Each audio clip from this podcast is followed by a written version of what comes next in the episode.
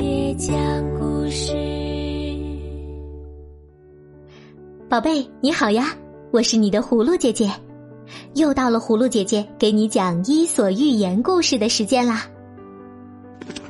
今天晚上我们的故事叫做《胆小鬼》，你准备好了吗？那么就竖起小耳朵，我们的故事开始啦。胆小鬼有一个叫布里尔斯的村子，村子里呀住着一个胆小怕事而又非常贪财的人，他的名字叫吉列姆。这家伙极爱贪小便宜，干不了大事。有一天，吉列姆上山砍柴，他看到太阳快要落山了，便急急忙忙的担起柴往家里走去。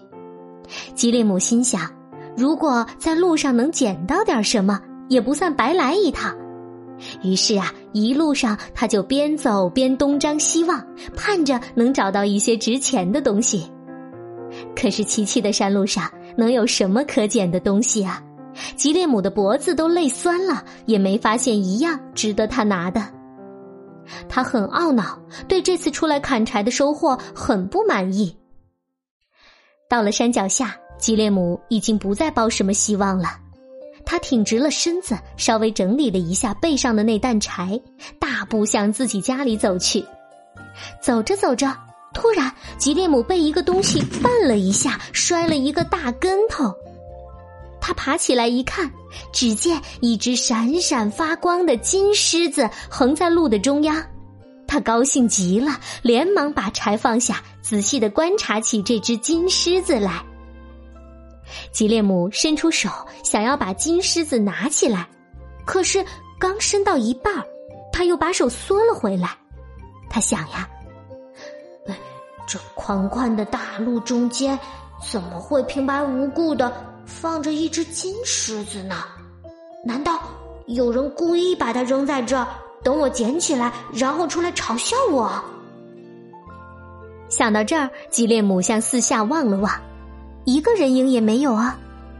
他又绕着金狮子转了两圈，撂在那里直瞪瞪的盯着他，自言自语：“不知这件事会把我弄成什么样子，我心里乱得很。”怎么办才好呢？我既爱财又胆小，这是什么样的运气啊？吉列姆还是不放心，他又来回走了几步，接着又说：“是哪位神仙造出了这只金狮子呢？这件事儿可让我心里起冲突了。我既爱金子，又怕金子制成的野兽，欲望叫我去拿它。”性格又叫我躲着它，运气把它带给了我，可又不让我拿到手。哦，这宝贝毫无乐趣可言。吉列姆一屁股坐在他的那担柴上，望着金狮子发呆。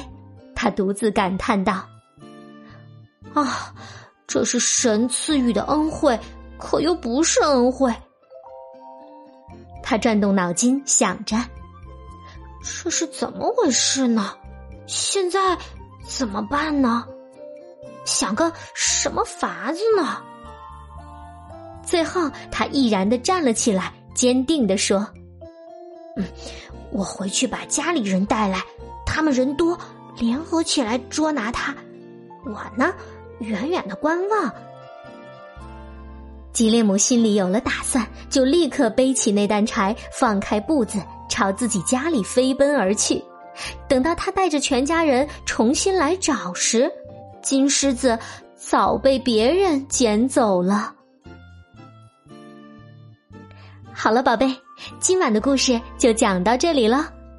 明天晚上，葫芦姐姐继续给你讲《伊索寓言》的故事。